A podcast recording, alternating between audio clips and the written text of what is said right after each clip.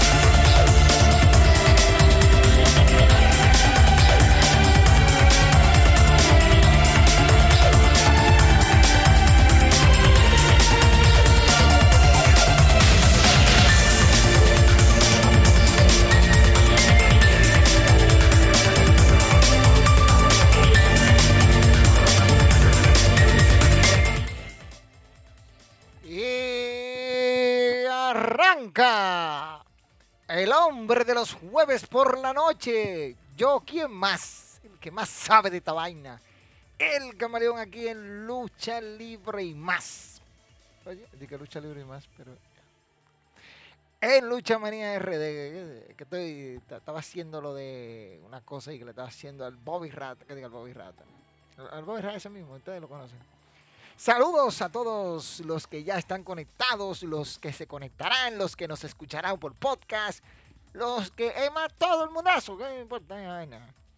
Hoy jueves. Inicio de algo épico, algo memorable.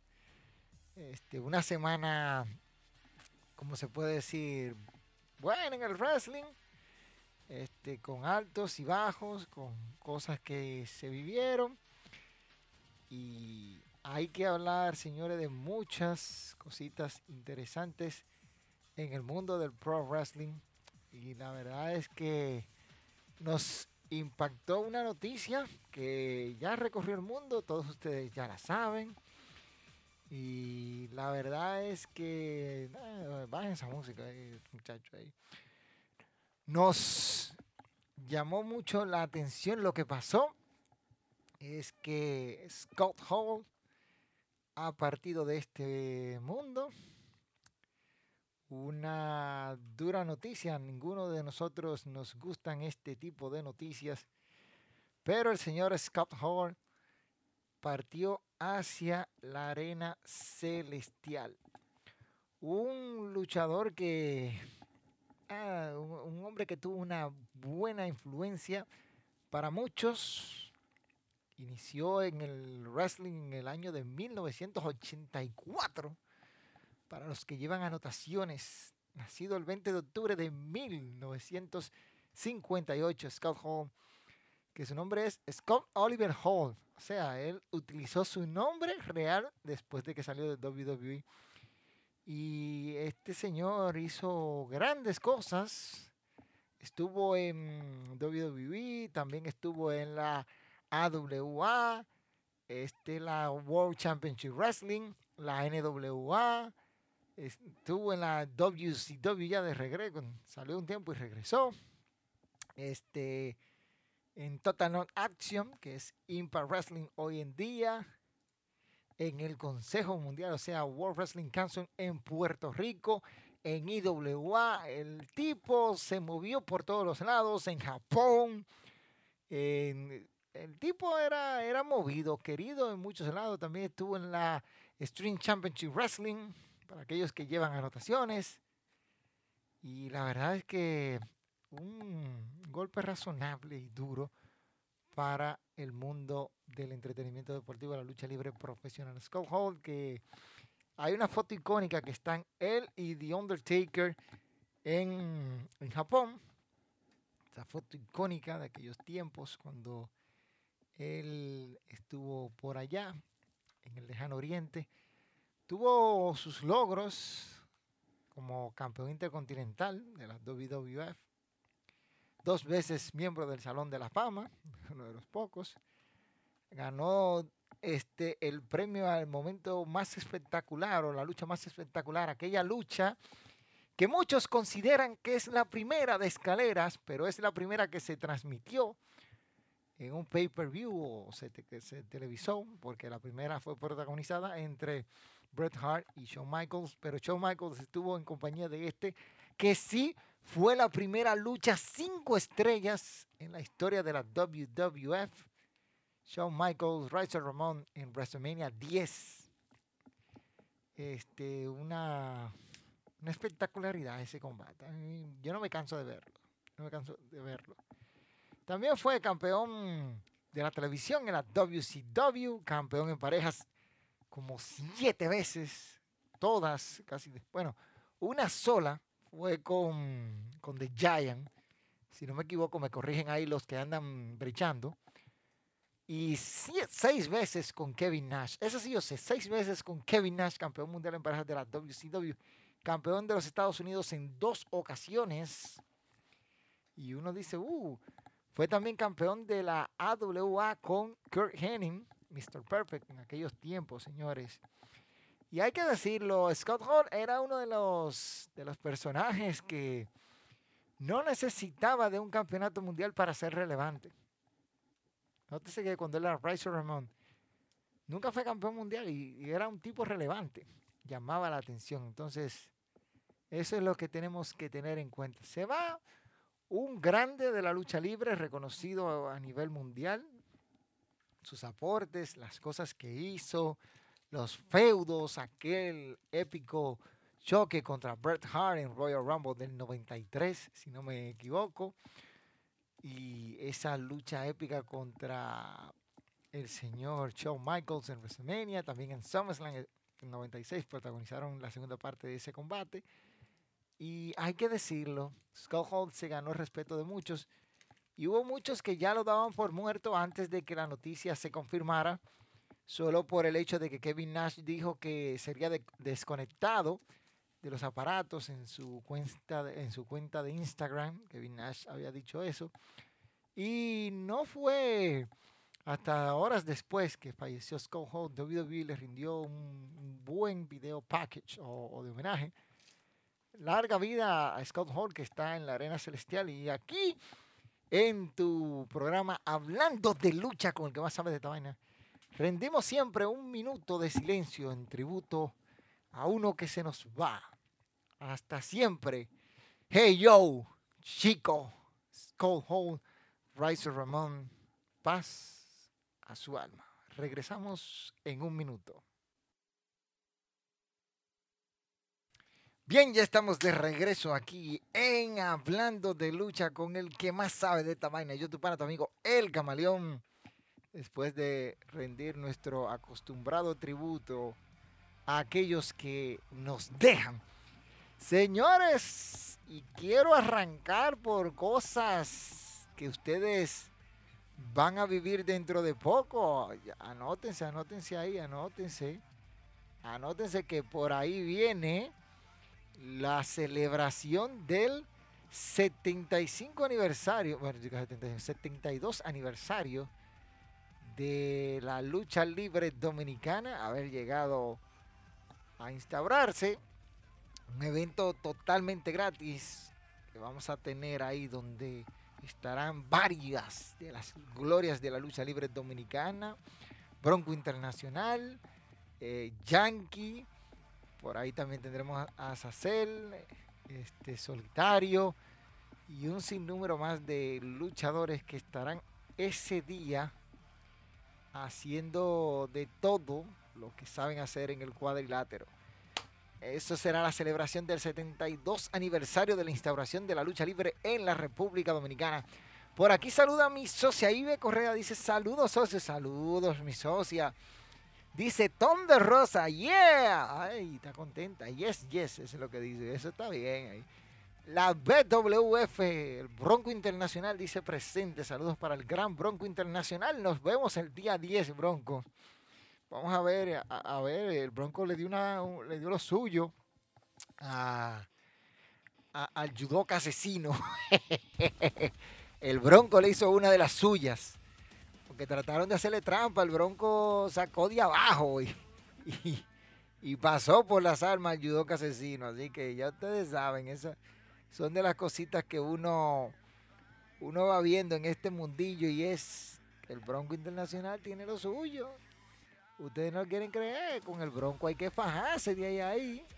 Hay, hay que fajarse él podrá tener todo lo que ustedes quieran decir, ¿no? Esto, aquello, pero con el Bronco Internacional hay que fajarse. Si no, pregúntenle a todos estos gladiadores que han tratado de acabar con el Bronco Internacional y no han podido. No han podido con el Bronco Internacional y él le hizo una de las suyas ahí a, a la mulata. Este, señores, entrando así en materia, Ahorita tengo algunas cosas. Hay cosas que se nos quedaron ahí. Se nos dañó un video que estábamos por presentarle hoy.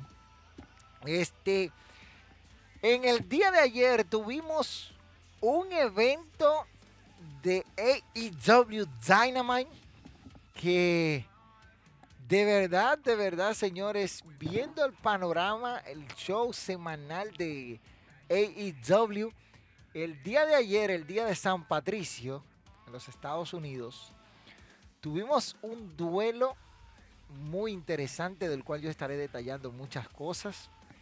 Voy a hablar como dos veces. Pero la verdad es que lo que se vio ayer en AEW Dynamite fue algo, un show que tú te sentabas y disfrutabas de cómo van encaminando en ciertas historias. No digo todos, porque el show completo no fue de lo último, ¿eh? Pero estuvo interesante. Vemos la continuación de la rivalidad entre Adam Hatman Page y Adam Cole. Cuando en una lucha de tríos, Hatman Page unía fuerza con Jungle Boy y Luchasaurus, los campeones mundiales en parejas de AEW, para enfrentar a Adam Cole, Kelly O'Reilly y Bobby Fitch. Un combate que estuvo a la altura para calentar esa rivalidad este, entre Adam Hatman Page y, Adam Cole, también la de los Red Dragons, que buscan los campeonatos mundiales en parejas, una división robusta de parejas que tiene AEW en la actualidad. Y la verdad es que llama la atención lo que pasó en este combate porque yo no esperaba que estos gladiadores dieran tan buen tan buen storytelling, por así decirlo, en la continuación de sus rivalidades, porque tú estás poniendo a tres personas que tienen rivalidad entre sí, o sea, digo entre sí porque tres de un lado, tres de otro, los campeonatos mundiales en parejas están, ¿verdad? En poder de Lucha Sauro y Jungle Boy, también están Kelly O'Reilly y Bobby Fish que quieren esos campeonatos. Y tú tienes el campeonato mundial que Adam Cole lo está persiguiendo detrás de Adam Hatman Page, pese a su derrota en Revolution. Entonces, tú lo tienes a los tres combinados y tú esperabas guerra en el ring, que fue lo que dieron, pero sin embargo, pero sin embargo, sin embargo, el problema viene en cómo van a continuar esta historia. Porque ya Hatman Page derrotó claramente a Adam Cole. Y posiblemente Adam Cole se atreve a desbancar a Adam Hatman Page en un posible duelo entre ellos dos. Con eso les digo todo y se la dejo ahí. Posiblemente ese duelo se dé en Double or Nothing en mayo. Vamos a ver cómo lo construyen. Pero el de cada, los campeones mundiales en parejas van a tener que defender los campeonatos seguro casi ante Kelly O'Reilly y Bobby Fitch. Eso es casi un hecho en AEW. Pero el show empezó bueno. No puedo decirlo, no puedo ser mezquino. Muy bueno. Muy bueno, ¿eh? Por su parte, el equipo improvisado, que no necesita ser equipo, lo digo así mismo, se puede quillar todo el que se quiera quillar, enojarse todo el que se quiere enojar. A mí me importa un pepino. Esto es mío, yo digo lo que yo quiera. John Mosley y Brian Danielson. Ahorita esos dos son campeones en una división en parejas que está muy robusta. Usted ponerse a inventar este equipo de la nada, por así mismo lo digo, de la nada, donde tú tienes a varios talentos más allá de esto, tienes a Private Party, Jungle Boy y Luchasaurus, Hardy Boys, que llegaron ahora a eso, que de eso voy a hablar ahorita. Tienes a Red Dragon, tienes a, RTF. Por ahí anda este Penta Medio y Rey Phoenix. Los Young Bucks. solo te mencioné siete equipos. Sin contar los demás. Para que tú me formes un equipo de Brian Danielson y John Moxley. Ahorita son campeones y se jode la división. Porque lo que les gusta. Y ahí el grupo de los que viven hablando pestes de WWE no dice nada. No opinan. Calladito, todito. ¡Ay! Bien hecho por WWE. Esto está bien. Balsa de mongolos. Balsa de mongolos porque no dicen nada. Yo quiero que opinen y digan qué piensan de ese equipo. A ver qué pasa. Un combate que ya yo de antemano me sospechaba que iba lo que iba a pasar y es cuando Warlow retaba a Scorpion Sky por el campeonato de TNT. Recuérdense que Warlow ganó la lucha de escalera en Revolution y de paso, en el mismo evento, dejó de lado o traicionó o se fue del lado de MJF. Entonces, llevaron un tiempo construyendo Warlord y muchos esperaban otra cosa, pero el giro que da ahora para rivalizar con MJF puede ser bueno, puede ser malo, pero veamos qué hacen con eso. MJF llegó y le arruinó la fiesta. Dicen que sin piñata no es cumpleaños. Y así fue, eso fue lo que hizo MJF, le, le arruinó la fiesta totalmente. Igual no pudo convertirse en campeón. Sin embargo, Scorpion Sky le ganó con el todopoderoso paquetito y nadie dice nada, como dice Cat Hablen ahora. ¡Ay, le ganó con un paquetito! Sí, ganó con un paquetito. Fue con un paquetito y un paquetito aplicado a la mala. Porque casi lo buchean con todos. Y nadie dice nada, dice Caquile. Y nadie dice nada. Y nadie dice nada. Yo estoy esperando que digan, hey, Fanlay, saludos mi hermano, ¿cómo estás? Espero que estés bien. Yo sé que estás viendo MLW por ahí. Y nadie dice nada de eso, nadie, nadie, nadie. ¿No? Gana Scorpion Sky con el todo poderoso paquetito. Cosa que yo veo bueno ahí es que se está haciendo la rivalidad ya definitiva entre MJF y Warlord. De la cual Warlord no va a salir bien parado. Eso se lo digo yo. Los Hardy Boys, Matt y Jeff Hardy, llegaban para enfrentar a Private Party. Aquí se armó el de, el peluña ya, porque van a enterrar equipos ahora. Ya empiezan con Private Party. Ay, ay, ay.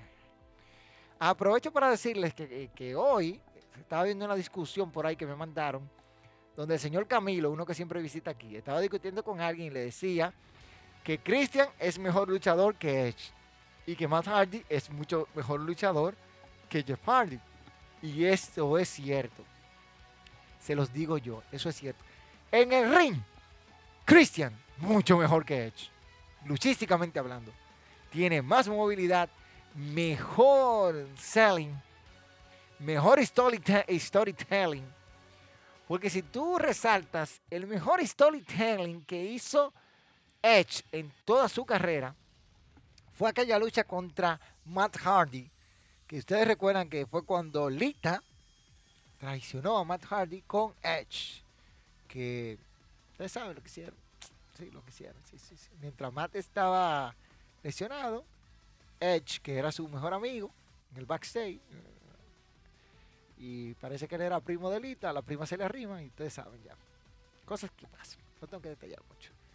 Sí, pero es así. Matt Hardy y Christian son mucho mejores luchadores per se, luchísticamente hablando, que Edge y Jeff Hardy. Eso está más que probado. No voy a discutir de eso. Si usted quiere lo cree, si usted quiere no. Estamos hablando de luchador, no estamos hablando de carisma. ¿Mm? No estamos hablando de, de superestrellas, estamos hablando luchador per se. Y los Hardy Boys derrotaron a Private Party. Y ya ustedes saben. Eso se viene ahí. La bestialidad de los enterrones. Y para cerrar la noche del día de San Patricio, qué mejor con el, la lucha por el campeonato femenino de AEW dentro de una jaula. Dr. Britt Baker arriesgando ante Thunder Rosa y wow, carnicería.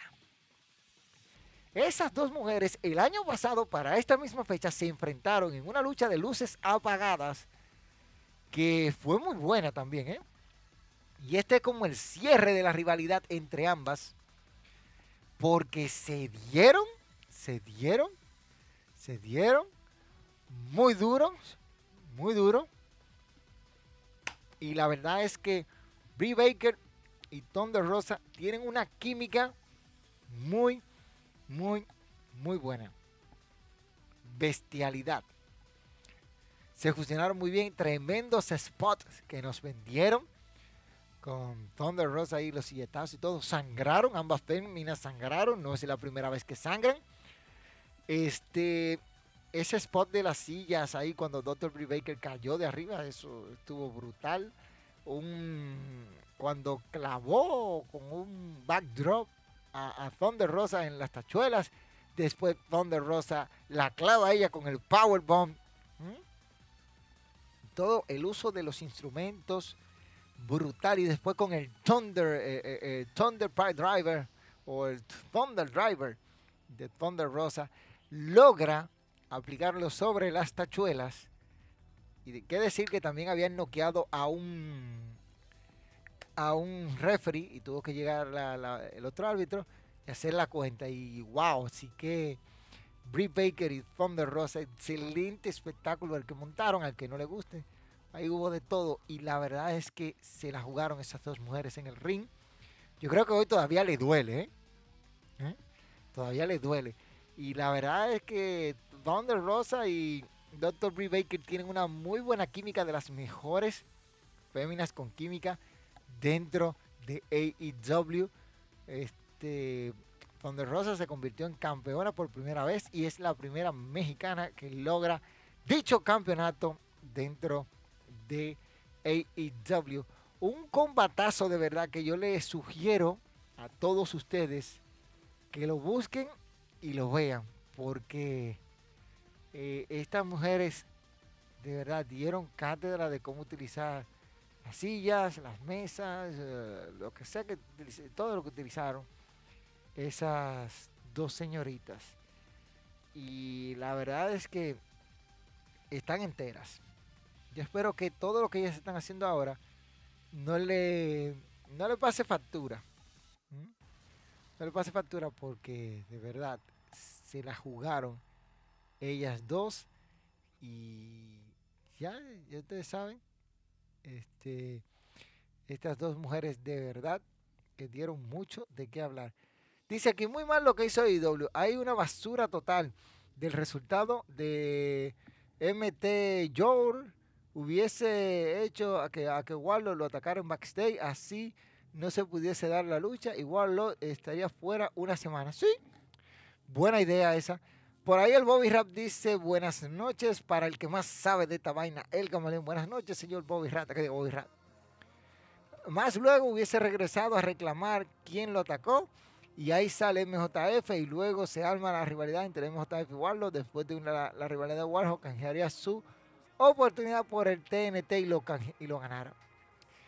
Buena idea, esa, idea que tú tienes está buena, pero dice, ¡puf! Combatazo que fue ese Dr. Baker y Thunder Rosa y con la mera mera coronándose como campeona femenina de AEW y el público metidísimo en Dynamite en general también, eh, eh, también lo estuvo, sí. Ese combate yo, yo me sospechaba que Thunder Rosa se podía llevar la victoria y la verdad es que fue un combate que tú tienes que sentarte y verlo. No es que. La mera mera Thunder Rosa sacó de donde no tenía para derrotar a Brie Baker. Y la verdad es que, mira, no fue fácil. No fue fácil para Thunder Rosa derrotar a Brie Baker. No fue fácil.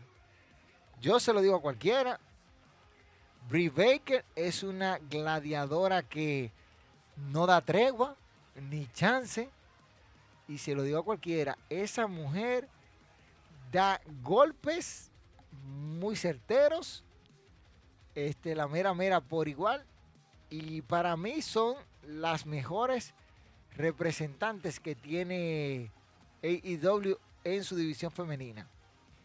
Por no decir por ahí que hay otras que intentan y no dan, no, no, no se complementan con nadie, como Jake Carlin. que, que, espérate, ya me pasé ahí. Ya, ya, me, ya me pasé hablando de eso. Si yo lo digo, hay muchos que se van a molestar. Yo sé que ustedes se van a molestar cuando yo menciono a Jay Carlin, pero Jay Carlin es como que todavía les falta. Se lo digo a cualquiera a sinceridad. Jay Carlin todavía les falta mucho para estar al, al nivel de estas dos mujeres. Estas dos mujeres están en otro nivel y de verdad yo creo que Jay Carlin no, no, no llega al nivel de esas dos mujeres. Les falta mucho por recorrer y estas dos le llevan la milla. Dice, no, camaleón, ahora MLU es más temprano porque el horario ya volvió a la normalidad. Ah, verdad, verdad, verdad, verdad, verdad. Verdad. Que yo estoy en el limbo todavía con eso del tiempo, mijo. Imagínate, yo lo que vivo es haciendo cosas. Por ahí tengo una investigación de algo que, de un videito que voy a hacer para en estos días. Así que ya ustedes saben. Viene, viene videito ahí que vamos a estar teniendo. Y yo digo que son, son de las cosas que uno, uno tiene que hacer. Uno tiene que hacer. Y viendo eso de Thunder Rosa y la señorita Dr. Brie Baker, ya no tengo más nada que decir, son de las mejores luchadoras que tiene AEW. Dice, ahora Thunder Rosa es doble campeona, tiene el título femenino de Warrior Wrestling y el de AEWC. Esa es otra que muchos no sabían que ya tiene ese título de Warrior Wrestling. Disculpen, es una compañía que yo casi no sigo, pero la conocemos. Cuando digo que casi no sigo, porque imagínense que yo me ponga a seguir todas las empresas de wrestling que hay, se me abre el pecho. Se me abre eh, el pecho. Tendría yo que trabajar para eso. Sí, Cuando me paguen por hacer eso un día, yo quizá lo piense y lo haga, pero mientras tanto no. Mientras tanto no. Miren, una, una de las noticias interesantes que se produjo en el día de hoy es que WWE hizo una de las suyas. Sí, hizo una, una de las suyas en grande, porque ellos son así de chistosos. Y cuando hacen las cosas, las hacen en grande. Y aunque usted no lo crea, ellos siempre hacen cosas. Estoy mirando aquí, ¿qué fue esto? Ah, ah, con qué eso es lo que tú quieres. Ah, pero ya yo sé. estoy mirando aquí un chat que estoy baneando algunos comentarios dicho chat porque están hablando muchos disparates. Miren, aquí déjame buscar esta imagen y ponerla que es... Eh, no, esta no es esta. Tengo que buscarla y ponerla aquí. Voy a poner así y aquí la voy a buscar. Déjame ver dónde fue. Ok, este muchacho lo tiene aquí. Miren, WWE estuvo reclutando en el día de hoy y la verdad es que hicieron un reclutamiento ahí, como dice un amigo mío, como para que no digan nada, ¿eh? reclutando talento joven, entre ellos las la ex campeona de Ring of Honor, que está ya con WWE. Y uno dice como, ah, sí. como pueden ver aquí, también está la hija de Santino Marella, que WWE se la llevó entre, entre las patas. ¿Y qué se puede hacer? Si ellos quieren hacerlo, si ellos pueden, que lo hagan. Porque todos los luchadores son libres de ir donde ellos quieran y donde sientan que tienen interés. Porque las cosas son así. Y usted tiene que ir donde usted crea que le, le permitan desarrollarse. Y yo entiendo que son de las cosas que uno puede ver y seguir. A mí la verdad es que estos reclutamientos de jóvenes, yo digo que Mm, sí, sí, sí, se pueden hacer, pero no, no, no, no. Son de las cositas que uno dice, no, mira, yo voy a hacer algo y, y nada. Y yo digo que todo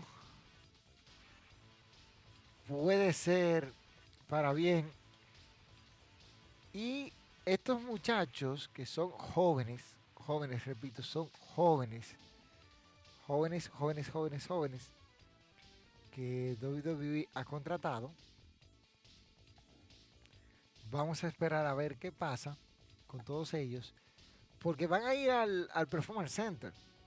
Eso no es, no es duda. ¿eh?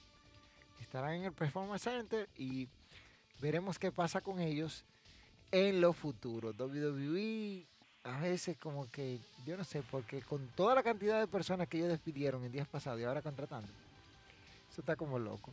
Con la Front Splash que se hizo, dice aquí, a Jay Carlin sí le hace falta bastante para llegar a ese nivel. Me sorprendió la, la, lucha que hizo con Ty Conti en Revolution.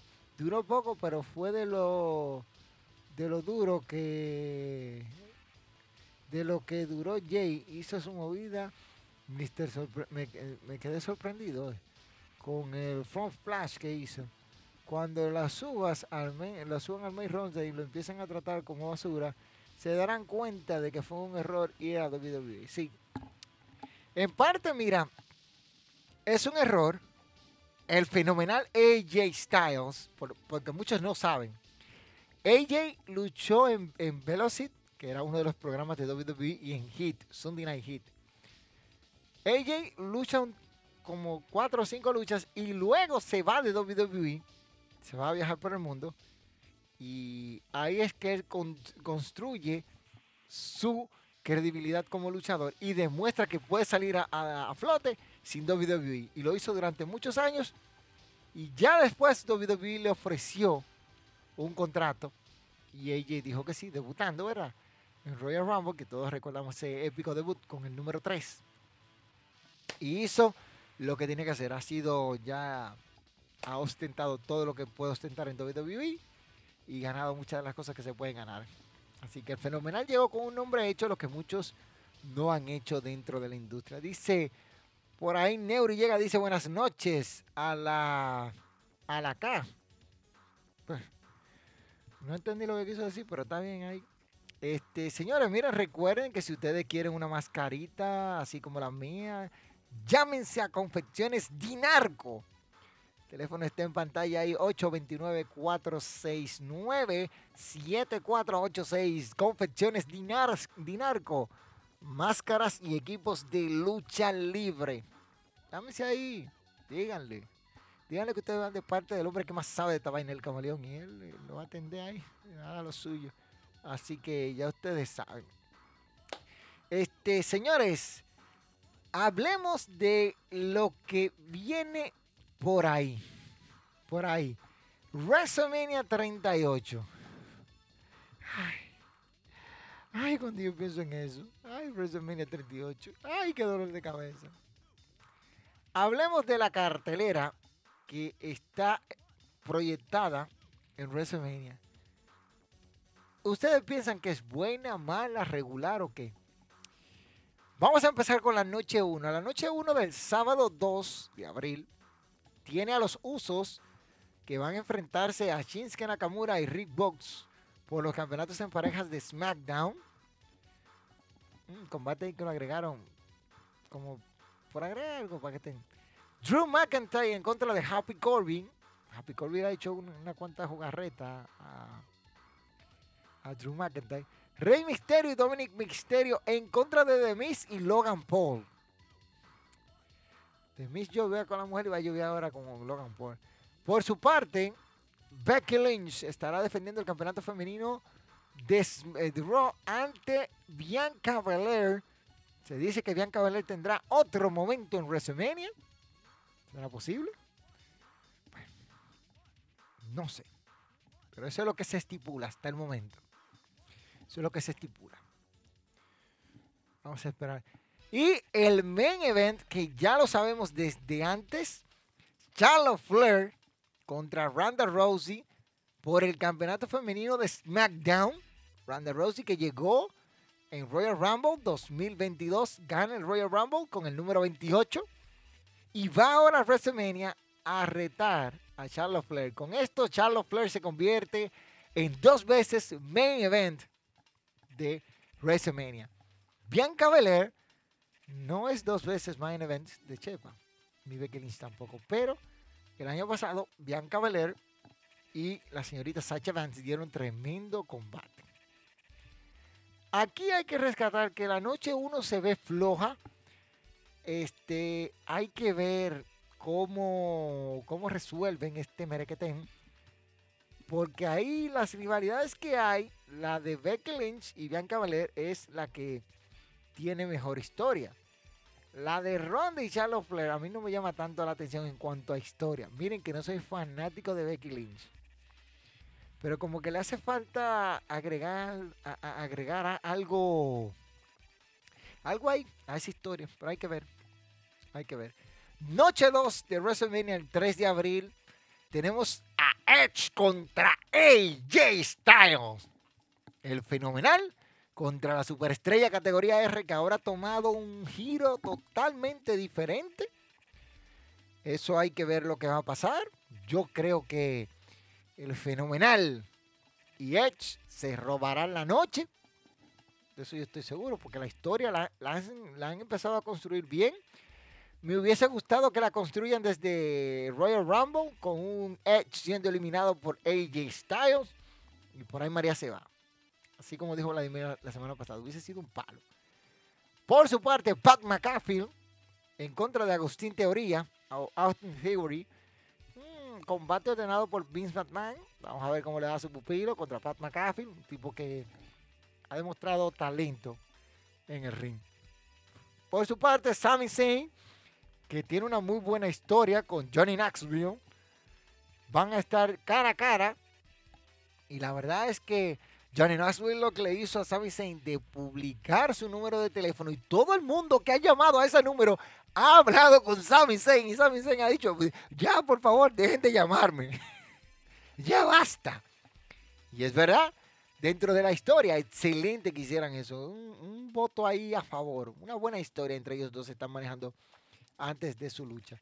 Por su parte, triple amenaza sacada de la nada cuando las campeonas en parejas femeninas, la reina Selina y Carmela, expongan los campeonatos ante Sacha Vance y Naomi en contra de Rhea Ripley y Liv Morgan. ¿Será este el año que Sacha Vance tendrá su momento en WrestleMania? ¿O tendrá que morder otra vez el polvo de la derrota? Sacha no ha ganado un combate en WrestleMania, no ha ganado uno, para los que lleven anotaciones. Así que ustedes saben. Y el main event, el duelo, donde el ganador se lo lleva todo. El jefe tribal, el que pone la comida en la mesa de ustedes. Sí, bola de perros, que ustedes eso es lo que tienen que respetar y tienen que agradecerle siempre al jefe tribal. En contra de la bestia encarnada, Brock Lesnar. Hay que ver este, para los que llevan ahí sus tantos, Roman Reigns en WrestleMania no ha podido derrotar en uno contra uno a Brock Lesnar. está. Lesnar está invicto en WrestleMania contra el señor Roman Reigns. Así que, para los que llevan anotaciones, ¿será este el momento que el jefe tribal logre desbancar a la bestia otra vez? ¿O será la bestia que terminará con el reinado de más de, 500 días del jefe tribal? Eso está duro, señores, está duro, está duro. ¿Qué dice aquí Fan Life? Dice, exacto, el fenomenal hizo lo correcto de que fue cuando se sintió que no lo trataban como quería, se vio, se, fue, vino ya como un hombre hecho y como uno de los mejores llegó otra vez y ahí sí triunfó en WWE. AJ también tuvo un paso por WCW junto con Christopher Daniels. Sí, eso sí, él tuvo un WCW. Y, pero no, no Trudeau, que viene de otra empresa, con un nombre hecho, triunfa en WWE. Como es el caso de Finn Balor. Eh, sí, pero Finn Balor, Finn Balor ha sido las lesiones que no lo han ayudado. Fíjate que Finn Balor, la empresa confió en él y lo hizo el primer campeón universal en la historia. Es el primero en ostentar dicho título y ya ustedes saben. Ya ustedes saben. Pero las lesiones no han dejado que él se consolide. Dice por aquí, Camaleón, no te culpo de, no te culpo de que considere este WrestleMania un dolor de cabeza. En sí es muy desinteresante. Lo único interesante de verdad es la lucha de Edge y AJ Styles es, que carece de algo que dice Camilo, que Camilo dice mucho esto, la historia. El combate también lo dice el señor por ahí, Silvestre Brea, si está mirando o brechando, saludos para él. El combate, ya la lucha, es el punto tope ya. Pero todo lo que te lleva a la lucha o al encuentro es lo que la gente le da semana a semana, le presta atención para tú poder verlo. Porque un combate con una buena historia, tú lo ves. Y ves el programa semana tras semana porque tú quieres saber qué va a pasar. Por ejemplo, cuando AJ salió para, para aceptar el reto de Edge, no esperábamos que Edge hiciera la más rulla que hizo. Y eso nos sorprendió. Esperábamos ver lo que iba a pasar la semana siguiente. Y fue lo que pasó. Edge vino diferente. Esperamos ahora el lunes, el próximo lunes, a ver qué es lo que va a pasar. Pero eso es historia, o sea, la historia no se, no se planificó tal y como uno quería, pero la hicieron. Y ha gustado. A diferencia de otras historias que la hacen como por hacerla. Entonces, ahí es donde está mi problema con ciertas cosas. No sé si me entienden. Pero vamos a ver qué pasa. Déjame ver qué es lo que por aquí, señores, son de las cosas. Miren, y hablando así como lo loco, este, dos duelos interesantísimos en la New Japan World Cup. Señores, ¿qué, qué, clase de lucha han dado en la New Japan World Cup? Hay una, una clase de luchas que yo he quedado anonadado con los resultados que de verdad hay cosas ahí que yo no me esperaba. Por ejemplo, en esta fase de ahora que concluye, escuchen bien, concluye mañana, viernes, la fase que se está eh, llevando ahora, que son los octavos de finales, empezando el 14 de este mes, empezaron el lunes. Kazuchika de Rainmaker Okada se impuso al emperador Taichi en un combate que Okada tuvo que sudar la gota gorda para ganarle a Taichi. Hiroki Goto cayó en octavos de final ante Sima. Yo no esperaba que Sima le ganara a Hiroki Goto. Hiroshi Tanahashi sucumbió ante Tetsuya Naito. Un combate que ustedes tienen que sentarse y verlo porque estuvo muy interesante, cargado de emociones. Jeff Cobb dispuso de Yoshihachi, así avanza a cuartos de final. Ahí tenemos un duelo que lo voy a decir ahorita. Gray O'Kan cayó por su misión ante Sad Cyber Jr. Y Sad Cyber Jr. de verdad que se la puso incómoda a Gray O'Kan. Por su parte, Will Osprey logró vencer a Sanada.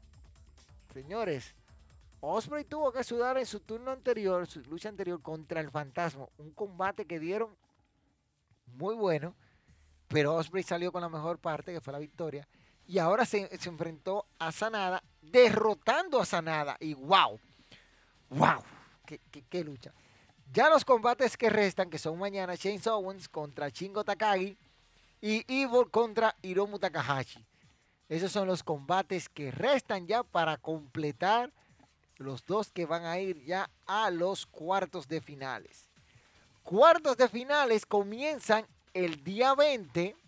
El 20 comienzan los cuartos de finales, o sea, el domingo y el lunes. Los cuartos de finales que están de la siguiente manera. voy a leer aquí, aquí, aquí lo tengo yo detallado el cuadrito.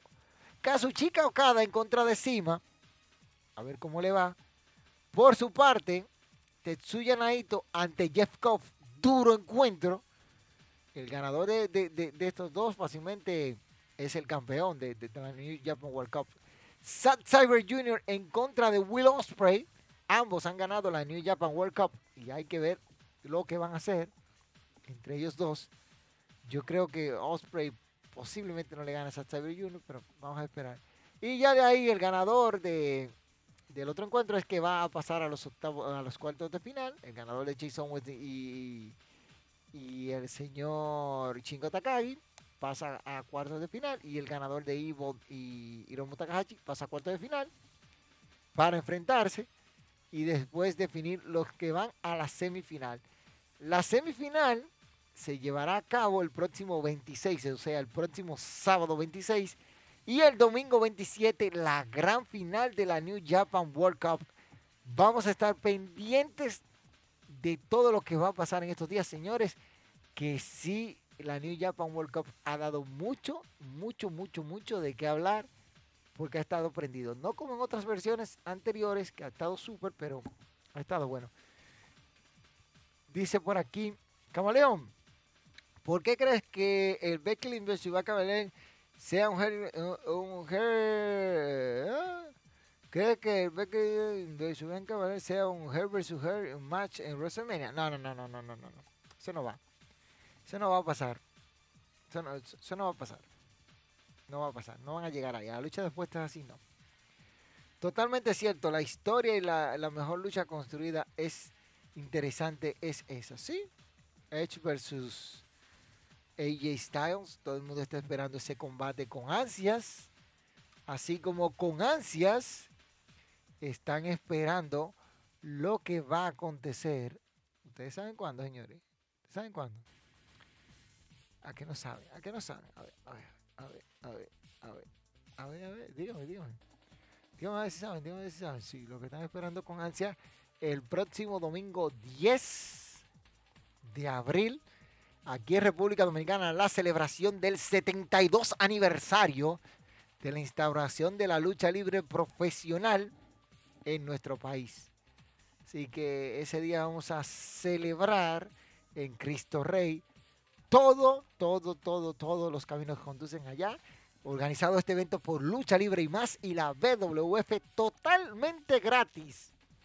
Como le dije, ahí va a estar JC Roca, el Eclipse, Solitario, este Michael Rock, La Mulata, el Judoka Asesino, Puño de Hierro Junior, Cat Killer, el Comeyuca, Asacer, Rambo, este Superstar, el Americano, este Poderoso Búfalo, Adrián, el Marino de Puerto Plata, el Gran Bronco Internacional, el símbolo Yankee, el Solitario, ahí va a haber mucho Verona, Gran Buchido, todos estos muchachos, ay, se me queda, se me queda uno de mis favoritos, Rey Caos, que también estará por ahí dando piquiña, así que ya ustedes saben, eso es el próximo domingo 10 a partir de las 5 de la tarde.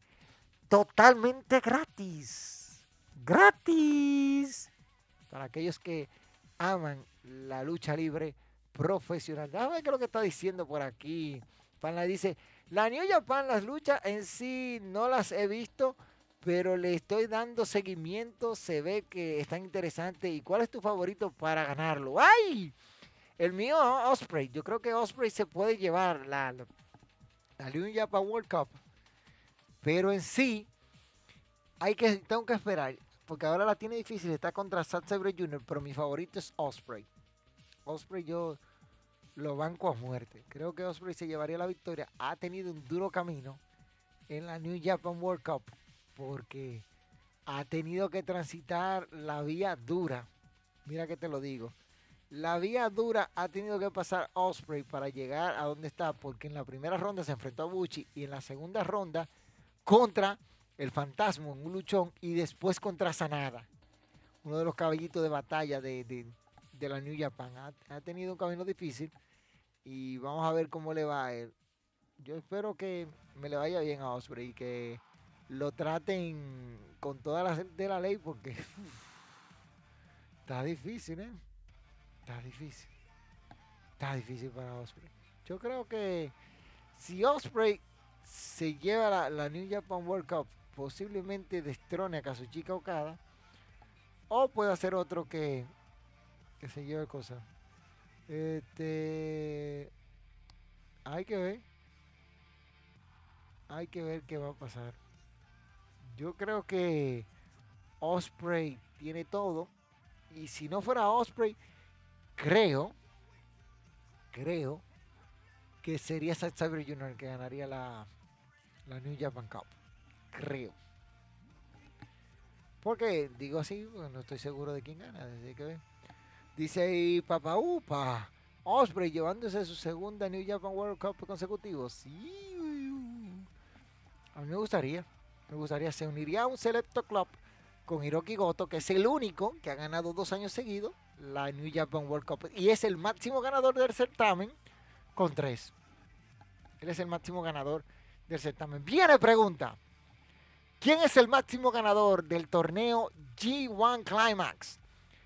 ¿Cuándo tenía este nombre? G1 Climax. Porque el máximo ganador en la historia, ya saben quién es. Pero ¿quién es el máximo ganador del G1 Climax? Vamos a ver aquellos que están ahí atentos, atentos, atentos, atentos. Díganos a ver, ¿quién es el máximo ganador del G1 Climax? Hay que ver, hay que ver. Vamos a ver qué dicen por ahí. ¿Qué dicen por ahí? Este dice Arturo que no sabe. Si tú no sabes, eso está bien decir, no sé. Eso, está bien, eso, eso, está bien decir, no sé, hay que ver, hay que ver. Fanlight dice que Hiroki Goto. No, Hiroki Goto es el máximo ganador de la New Japan World Cup y yo pregunté del G1 Climax. El G1, el Grey One. A ver si, si saben quién es el máximo ganador de dicho torneo. Déjame ver por aquí qué dice. Eh, no, no, no, no es ese. Alex Colomé, no es ese así que lo siento.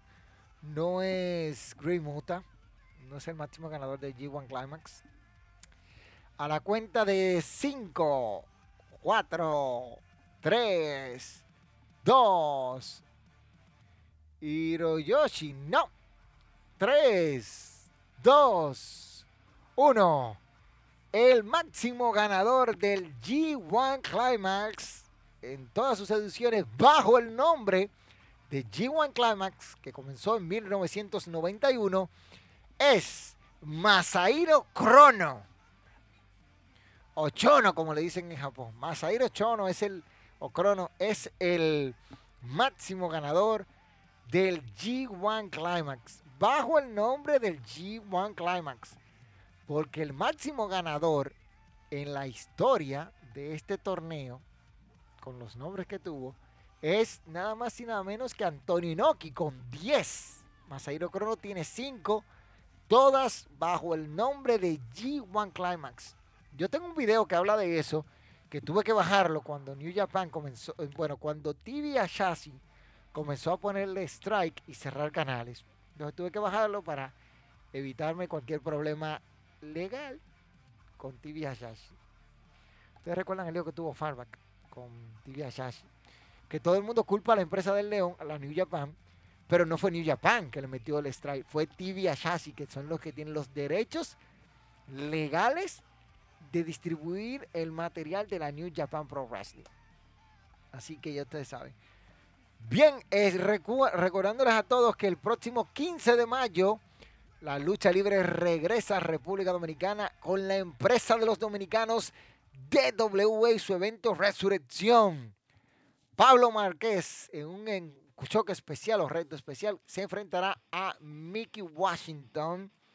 Eso es en el Coliseo Carlos Teo Cruz. Ahí tienen los precios de las boletas. Eso es Mickey Washington contra el señor Pablo Márquez en un reto especial. Por su parte, en un otro reto especial, Pharaoh Johnson se medirá de tú a tú a JC Roca ya ustedes saben, JC Roca ahí contra Pharaoh Johnson, que eso está muy duro. Lightwar contra el Eclipse en un reto personal, personal. El Eclipse, el hombre que está en el aire. Vamos a ver cómo le va al Eclipse esa noche. Ahí por el campeonato nacional de peso completo. Cat Killer, el Comeyuca en contra de Puño de Hierro Junior. Hay que ver estos super pesados sacando chispa. Rey Caos aceptó reto del quinto elemento por el campeonato junior, o mejor dicho, junior crucero, crucero junior de la DWE. Rey Caos, el malcriado, a ver cómo le va contra el quinto elemento en este evento de resurrección el próximo 15 de mayo. Los chicos de la calle, el halcón negro y Kevin Locke en contra de los Guadalupe, los Guadalupe Brothers por el Campeonato Mundial en Parejas de la DW. Vamos a ver a los chicos de la calle, a ver cómo le va a Kevin Locke y el Halcón Negro, que yo entiendo que estos chicos de la calle tan duros. Por su parte, luchan parejas Bitmo, el, el León Apolo, en contra de, y bueno, la bestia, de 7-4 Peter Johnson, Peter, Peter, John Ramos en contra de los de Hillbillies. Lucha en pareja, vamos a ver cómo le va aquí a estos dos, este gigante de 7-4 de estatura, señores, son 7-4. Hay que mirar para arriba ese hombre. Hay que mirar para arriba en compañía del León Apolo. Que si yo me encuentro a León Apolo de noche salgo huyendo, verdugo. El tigre, un brazo de él son como 50 gente mía. Y el evento estelar por el Campeonato Mundial de la DW, el set símbolo de Cristo Rey, el campeón Yankee. El hombre que, tuvimos por aquí, tú lo tuvimos por aquí un día eh, hablando con nosotros. Yankee, que vamos a ver si, si lo traemos al programa, alguno de ellos, para que, que nos hablen de lo que será este evento de Resurrection. A ver si contactamos con ellos en contra de un luchador muy reconocido, Carlitos Caribbean Cool. Pain the face the people not be cool. Hay que ver cómo le va al Yankee. Eso va a ser el próximo domingo 15 de mayo a partir de las 6 de la tarde. Coliseo de boxeo Carlos Teo Cruz en Santo Domingo, República Dominicana. Boletos a la venta desde VIP general 500 pesos, entrada general 300 pesos y los niños 150 pesos por persona. Así que ya ustedes saben, para que se den banquete de lucha libre profesional ese día y le den para allá. Dice por aquí, nada, fue culpa de Tibia Chas. Y el culpable de eso, eh, de eso, la gente no sé por qué culpó a New Japan. Qué pendejo andar, andar diciendo eso. Son cosas que pasan. Estaba cerca de decir el mayor ganador del G1 Climax y ahí mismo lo perdí. Recuerda, Fan Life, el mayor ganador dentro del torneo G1 Climax, porque es bajo el nombre del G1 Climax. Así que ustedes saben. Vladimir Suárez Goris dice, llegó el que faltaba. Llegó, llegó cuando casi se va la gente. Y por ahí pone que está enfermo o algo así. Para esta cosa. En un pay-per-view de Wrestling Pro eh, en enero vi a un luchador dominicano. Ah, ¿cómo se llama ese dominicano que viste? A ver, vamos a ver. Porque yo te puedo decir, en NWA tenemos a Martín Belle, que es dominicana, nacida en la Romana que está por ahí en los Estados Unidos representando y es campeón en parejas de la NWA. Así que ya tú sabes. Señores, miren, tengo para decirles que ya estamos llegando casi al final. Pregunta que yo hago, y vamos a debatir los que quieran opinar ahí, leo sus comentarios en el chat. ¿Es AEW competencia para WWE? ¿Es competencia AEW para WWE? Ese mismo le iba a decir y ya lo perdí. Bueno, lo sentimos, amigos. Lo perdió. Fue muy lento escribiendo. Muy lento. Escribiste Goto, eh, eh, eh, Hiroyoshi. Tuviste dos oportunidades desperdiciadas ahí, amigos, ¿no? La desperdiciaste. Pero digo, ¿es AEW competencia para WWE? Yo entiendo que no. No. Todavía a AEW le falta mucho para hacer competencia de WWE. Primero, WWE es una empresa global. Ha presentado shows fuera de Estados Unidos. AEW no ha presentado el primer show fuera de Estados Unidos. Para que ustedes estén claros. Porque después de la fundación de AEW, vino la pandemia, vino esto, WWE sigue operando porque tiene el Performance Center y todas las cosas. Y ya ustedes saben. Y muchos querían que WrestleMania 36 se suspendiera, pero si hubiese eh, suspendido WrestleMania 36, ah, eso hubiese sido un caos. Porque duramos un año y pico para ver público otra vez. Entonces ya ustedes saben. Pero yo entiendo que no, porque le falta todavía muchas cosas que ajustar. Tiene un roster saturado. Están sobrepoblados de talentos. Muchos de ellos están en el limbo la, lista es larguísima, falta una contextura en el buqueo de ciertos luchadores, no de todos, algunos. Tienen que ellos centralizar más ciertas cosas que WWE maneja muy bien. El marketing, WWE te lo maneja al dedillo. Pero vamos a ver qué va a hacer AEW. Porque todo el mundo habla, pero AEW sus pay-per-view no lo pone, no lo pone en arenas tan grandes como hace WWE. Por ejemplo, el WrestleMania de AEW vendría siendo Double or Nothing. Pero siempre lo hacen en arena de 25 mil, 30 mil personas. No arriesgan. Y el que no arriesga no gana. Entonces, cuando ellos te te hagan un pay-per-view, vamos a decir, en el T-Mobile Arena. Que yo creo que hay que van a hacer, eh, déjame, espérate, lo, voy a hacer algo que no acostumbro hacer. Este, vamos a ver. Yo creo que Double Nothing de este año va a ser, sí.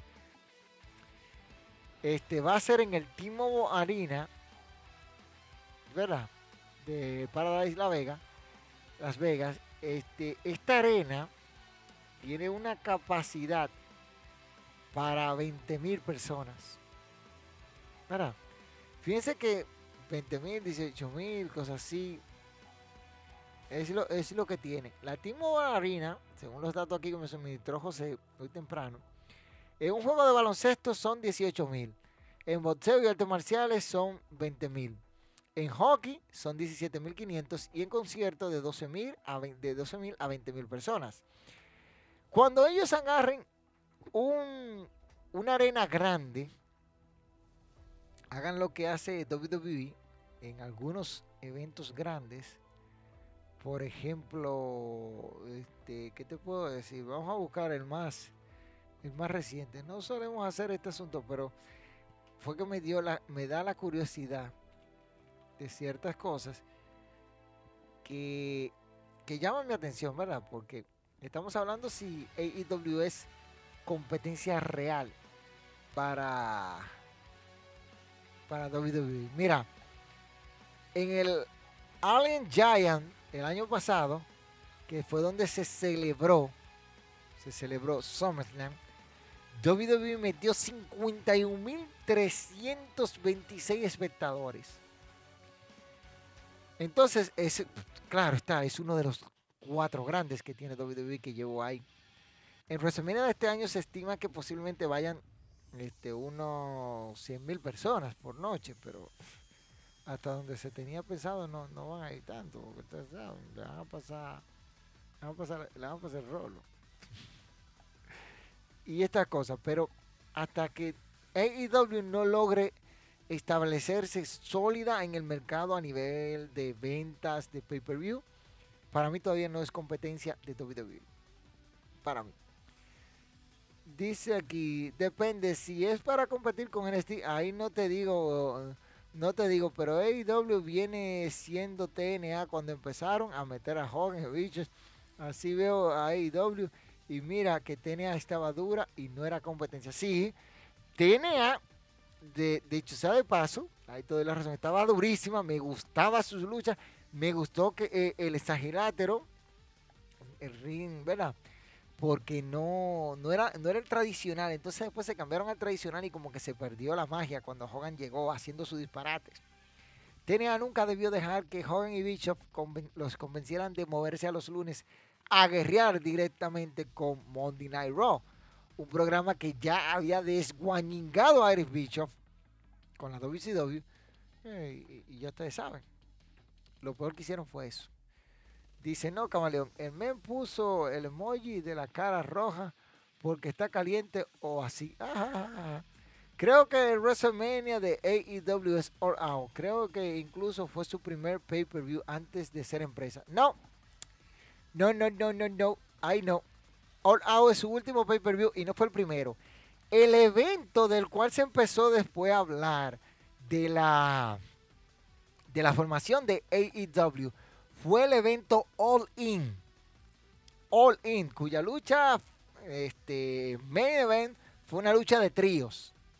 Estuvo, incluso Rey Misterio estuvo ahí, Kota Ibushi, los Young Bucks, Cody Rose, que en ese evento Cody Rose ganó el campeonato mundial de la NWA, haciendo un hito histórico con él y su padre como los únicos padre e hijos que han ganado dicho campeonato. Ese evento de All In fue lo que hizo que Tony Khan mirara hacia Kenny Omega, los Young Bucks y Cody Rose para formar la empresa de AEW, ya que ningún evento de forma independiente fuera de WCW, fuera de WWE, había logrado la cifra de vender 10.000 entradas y esta gente lo hicieron en 24 horas cuando anunciaron el evento All In. Así fue que se llamó All In, el biggest independent eh, show of wrestling. Así fue que se llamó. Entonces, eso pasó. Y después de ahí se empezó a hablar, vino Wrestling Kingdom, Cody Rhodes perdió, perdió Kenny Omega el campeonato. Y así sucesivamente cada uno fueron cayendo hasta que salieron de la New Japan Pro Wrestling. Y después se anuncia la formación de AEW. El primer pay-per-view de la empresa AEW como empresa ya fue Double or Nothing, el primer pay-per-view de AEW que se llevó a cabo este evento en el 2019. Eh, 2019, es el primer, el primer pay-per-view fue en el 2019 de aquel Double Nothing, 25 de mayo del 2019. 25, 25. Yo sé que fue mayo. 25, yo estoy poniendo un número ahí. No sé, cualquier cosa ustedes me corrigen por ahí. Pero eso fue lo que pasó. Déjame ver qué es lo que comentan por aquí. No, Camaleón. Camaleón, sabemos que todo Nothing es el WrestleMania de AEW, pero Pedro Power dice que Revolution es el WrestleMania de AEW. Eh, Revolution no es el WrestleMania de AEW, porque Revolution fue después. Fue después. Double Nothing es el pay-per-view más viejo de todos. incluso se celebró en el NGN Grain Arena. Y ya ustedes saben, el resto es historia. Fue el primer pay-per-view de, la empresa y es el, el que cimentó las bases para ya crear AEW. Y la lucha fue de Kenny Omega, no se hizo en un estadio. Mm, ¿En cuál estadio se hizo? Hay que ver qué está hablando ahí. AEW hace, hace, eh, hace, lo mucho mejor que en AEW, que WWE, pero a AEW todavía para hacer competencia a nivel de rating nomás, eso le falta a AEW, no le hace falta hacer house shows. Hay que ver. Bueno, es como comparar a Goku con Superman. Uno se lo rompe los huesos y le tiene miedo a las inyecciones y el otro las balas le rebotan y a dormir dentro del sol. Así es AEW, WWE con AEW. Bueno, bueno. ¿Qué te digo? ¿Qué te digo? ¿Qué te digo? ¿Qué te digo? ¿Qué te digo? Ni sé qué decirte, ni sé qué decirte. Señores, miren, hoy yo les traje algo, algo que ustedes, a ustedes les gusta, les entretiene, porque yo tengo tiempo que no a ver dónde está esto. Tengo tiempo que no, no, hago de esta. Sí, sí, hace mucho que no, no hago de estas. Y voy, a hacerme, voy a hacerme una aquí ahora. Ahí, a ver, déjame ver, a ver, a ver si me acuerdo cómo se pone esto. Déjame ver, 5, 4, 3, 2, 1. Porque en la lucha libre también hay historias Hablando de lucha, te presenta las efemérides. Bien, las efemérides. Que tenía mucho yo que no le traía efemérides a todos ustedes. Un día como hoy, 17 de marzo del año 2021, teníamos a Danny Botch contra Oni Lorcan en contra de Finn Balor y Carrion Cross una lucha por los campeonatos en parejas de NXT. Ay, qué cosas, qué cosas estas que pasan en la vida, señores. Y hoy en día Carrion Cross no está en WWE. Qué cosa, ¿eh? Qué cosa. Un día como hoy, en la misma fecha, pero del 2019, Sanada derrotaba Minoru Suzuki. Coincidencia de la vida que un día como hoy Sanada cae ante Will Ospreay. Hay cosas de la vida, ¿eh? Hiroki Goto, Tomohiro Ichi y Will Ospreay se llevaron la victoria en una lucha de seis hombres en contra de Ryusuke Taguchi, Yoshihachi y Kazuchika Okada. Destacar aquí que en otra lucha de tríos, David Boy Smith Jr., Lang Archer y Taichi se medían a Michael Higgins, Tom Herring y Toji Makabe, ganando los primeros David Boy Smith Jr., Lang Archer y el Emperador Taichi. Esos son parte de las efemérides. Y un día como hoy se llevaba a cabo la lucha de máscara contra máscara en homenaje a dos leyendas del Consejo Mundial de Lucha Libre. mundial, mundial de Lucha Libre así como lo oyen, en el 2017 el señor Diamante Azul ganaba la máscara de Pierrot en una lucha 2 de 3 caídas. Y asimismo, el campeón último guerrero, un gladiador de otro nivel, porque eso sí, ese sí es duro, derrotaba a Michael Talbert en una lucha de 2 de 3 caídas para ganar el campeonato o retener el campeonato histórico medio, mundial medio, de la NWA. Así que ya ustedes van, van, llevando historia, van llevando historia, van, aprendiendo, porque ustedes vienen aquí a aprender, eh, a aprender que vienen. Eh. porque saben esta vaina. Y también en un freeway o lucha de fatal de tres en el Rey de Reyes, el Mesías.